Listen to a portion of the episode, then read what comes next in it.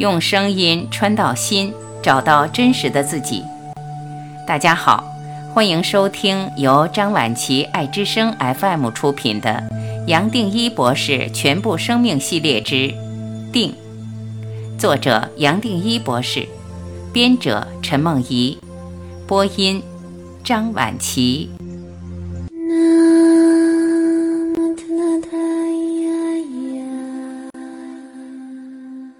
六，四禅八定所带来的净化。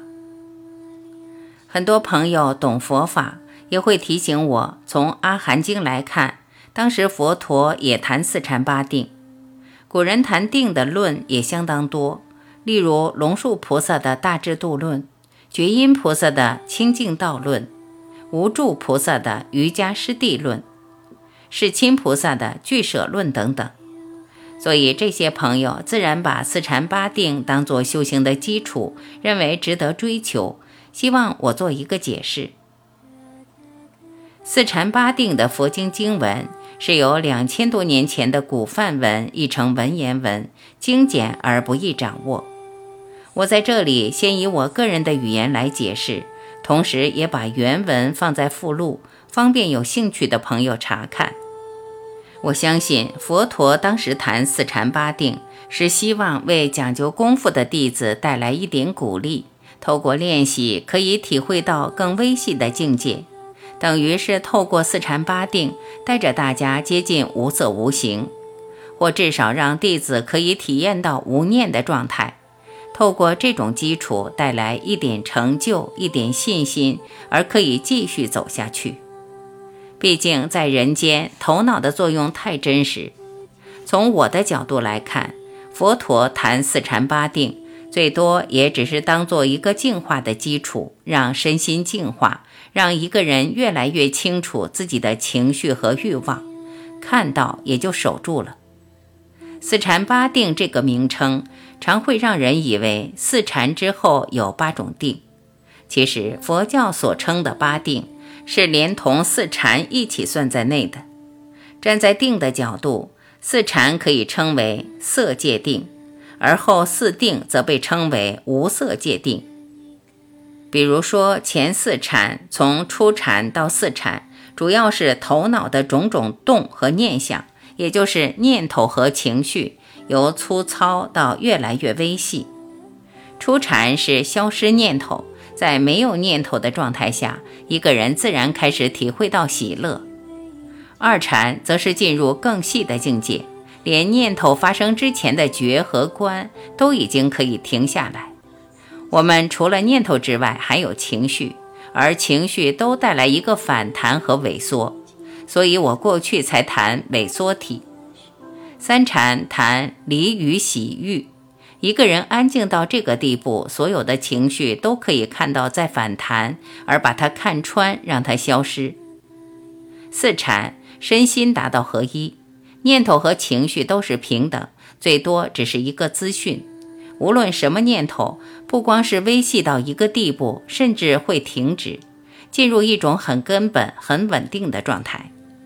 一个人只要透过任何静坐的方法，长期练习，可以专注一段时间，也就自然能体会到这四种色界禅的境界，而体会到这四禅的顺序是完全正确。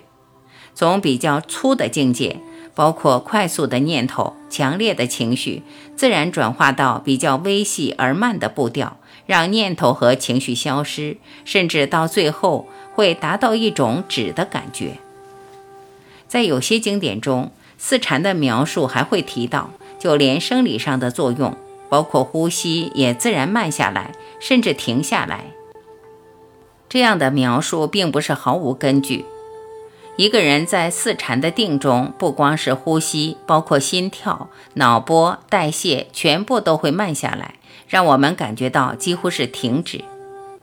这些现象，我因为有医学的背景。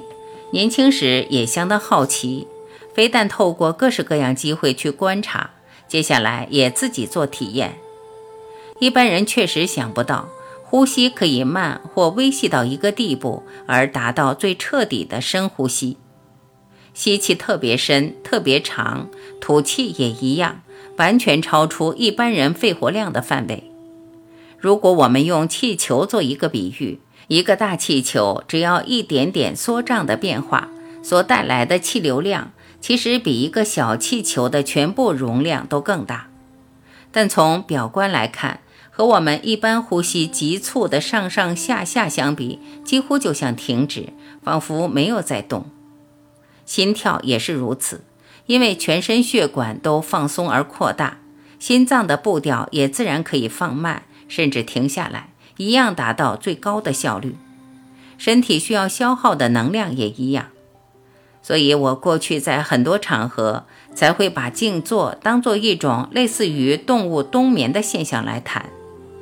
我会提到这些，是因为很多朋友读到死禅或静坐现象的描述，可能会以为超过人体的极限，而不会想亲自去实验，这就太可惜了。所以从这里也可以体会到，站在身体或物质的层面，我们离不开念头，也离不开情绪，是念头和情绪组合的。透过四禅，可以把念头和情绪分开，把它抚平，甚至消失。反过来，念头和情绪消失，身体的变化也跟着慢下来，甚至接近停止。从另外一个角度，我再借用全部的你的一张螺旋图，本来是表示全部生命与感官的交汇点，也就是瞬间。在这里，这个交汇点也可以当做感官所守住的一点。在四禅中，透过感官，注意力专注在时空的某一点，注意力的焦点和这个点完全合一，自然把头脑和情绪挪开了，才会有这种止的体验。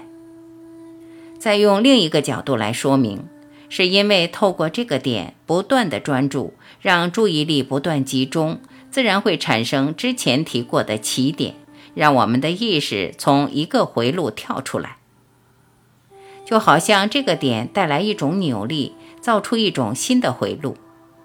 也只有这样子，我们才可以得到一种超越的感觉。超越什么？超越我们平常意识的作用和范围。站在脑神经科学的角度，也就是跳出他平常惯用的神经回路。我个人对佛陀有最高的尊敬，他留下的所有经典对我都是修行的手册，所以我在这里想从意识谱的角度，再对前四禅做一点补充，并将后四定留到下一章讨论。我们仔细观察，四禅还是站在有色有形的部分，一个修行者站在有色有形有相的层面。透过静坐，进入越来越微细的境界，情绪的起伏越来越轻，从脑粗糙的动变得越来越微细。一般来说，四禅是连续而有阶段的。从我个人的角度，可以说是一种净化的过程，从身心粗重的动，取消一些心理障碍，包括欲望、判断、各种执着。甚至包括一般认为是基本的心理功能，例如从有觉有观到无觉无观，从离苦生喜乐到不苦不乐，透过净化越来越微细，越来越专注。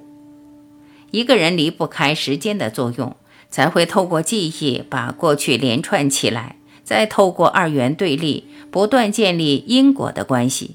让我们对样样都有个判断，而对任何不满都有个反弹，甚至对喜事也有一种期待或欢迎，一样都是情绪的反应。仔细观察，一个人如果没有时间的观念，这里谈的全部念头和情绪都没办法起伏。这些严格讲都是时间的作用。一个人如果随时回到当下，他其实没有念头，也没有情绪好谈。念头和情绪的浮动越来越小，甚至只剩下很微细的部分，要透过特别观察才可以注意到。比如初禅还有评估，二禅还有比较大的喜，三禅有微微的乐，四禅甚至连呼吸都停下来，但还剩下一点觉察。最后留下来的喜乐和人间的快乐不一样，不是情绪波动的乐。而是我在不合理的快乐提到的宁静的乐，而佛经称不苦不乐。也就是说，无论从思考或情绪的范围来看，四禅循序渐进，一路减轻我们的反弹，才有这种稳重专注的境界。